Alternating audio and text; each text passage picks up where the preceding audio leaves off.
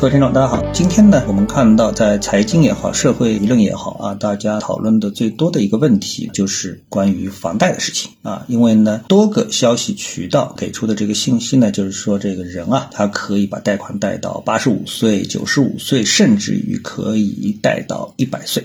那我看到了，很多的新闻后面的评论最多点赞的呢，比如说啊，有这么一条，就是这是准备让大家终身做房奴，一辈子为银行打工。我觉得啊，这个话非常的片面。那为什么？我们刨除这种情绪性的一个评论，我们来看啊，就是房子它到底是是一个什么东西？那房子呢？它既有消费属性，那么也有投资属性。在某一个阶段呢，消费属性大一点；在某个阶段呢，这个投资属性呢稍微大一点啊。那么对于中国人来说的话呢，那么由于在过去的二十年的时间当中，房价稳定的、持续的、大幅的上涨，使得大家啊已经把房子的居住功能给淡化了，更强调的它是它的一种投资功能、投资回报的这么的一个功能啊，把它作为很重的重资产放在自己的这个家庭考虑当中。那所以为什么我们说这个政府提出房住不炒，就是呢要回归它的本质。其实这句话本质啊没有错。那么另外一个呢，我们看到。其实房贷政策、房贷利率，还有呢房贷的这种形式啊等等各方面，包括我们以前，你像我们在最早的时候啊，呃，甚至于没有商品房，或者商品房刚开始有那么一点的时候呢，也没有所谓的贷款买房这样的一个事情。那么逐渐逐渐的开始进步，甚至于到了像这个美国出现的这个刺激债啊这样的一个东西，对吧？也就是说呢，围绕着房子这个载体，它更多的时候呢是。承载了一种金融创新的功能。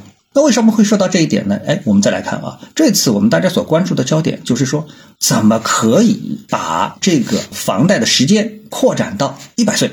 那人都死了，房贷还没有还完，对不对？哎，大家都会在想这么一个问题。好，那其实你在看新闻当中呢，还有一个什么？他就说的是接力贷啊。好，接力贷呢，你又会理解什么呢？就是父债子偿。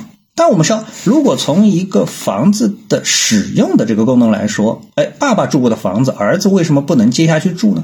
所以这个呢，哎，我们从一个角度来说，这个就是什么？这就是一起开公司，爸爸和儿子一起开公司啊。然后呢，大家决定啊买一个房子，但是呢，爸爸一个人呢，哎，可能呢，当下如果只贷到六十岁的话啊，他可能这房子买不下来，对不对？好。但是如果贷到一百岁的话呢？哎，他呢能买下来，因为每个月的负担不就轻了吗？对吧？但是呢，他可以活不到一百岁，怎么办？那后面的钱呢？哎，就是儿子撸啊。好，那么我们把这一点先说完啊。就在这一点上面，其实你看，这个其实和开公司啊是一样的，就是大家合伙开那么一个买房公司啊，爸爸占多少股，儿子占多少股，对不对？好，那么如果说到了那个时间点，儿子还没买完啊，还有欠款。那这时候还有孙子，所以呢，这个时候呢就叫接力贷。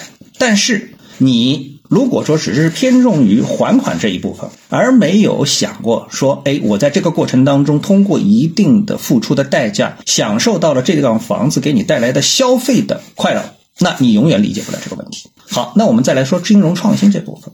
那么银行为什么会到了这个贷到一百岁啊？明显超过人类的平均年龄，对不对？这是因为跟人类的平均年龄这么一个基础数据有关的。那么我们再把脑洞开一开，如果说银行啊继续放开，不是一百岁，一千岁可不可以？一万岁可不可以？其实你仔细想想，这是完全可以的一件事情，对吧？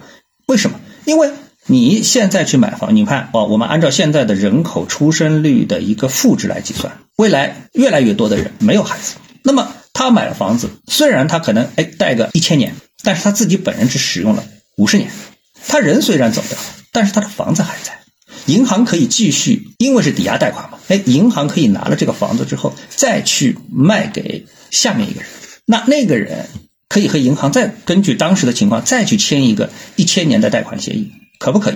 其实你想明白了，这件事情是完全可以的。所以我想说的是什么？一百年太少，让我贷一万年。啊，我们知道有一个广告，我不知道大家听说过这个广告吗？啊，是一个手表的广告。它就是说，你只是消费了它，但是你并不拥有它。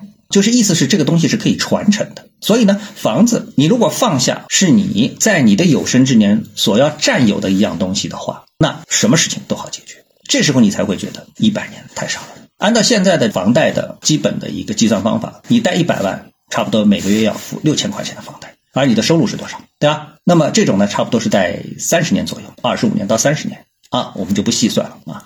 但是如果放大到二百五十年呢，啊，就是三百年呢，那你每个月一百万是不是只要付六百块了？六百块现在对你来说是不是负担？哎，你会觉得这不完全不是负担了，对吧？这个时候是算什么？是三十年到三百年。那我三千年呢？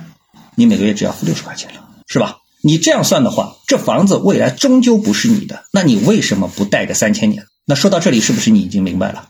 随着未来金融的创新，你一定能够贷到三千年的款，因为这东西跟你没关系啊，说到底跟你没关系。好，那么今天呢，我们就跟大家探讨一下，各位有什么想法或者是感受的话呢，欢迎在评论区里呢一起的交流，也希望各位呢是多多点赞、转发、订阅我的频道专辑啊，我们下期的节目时间再见。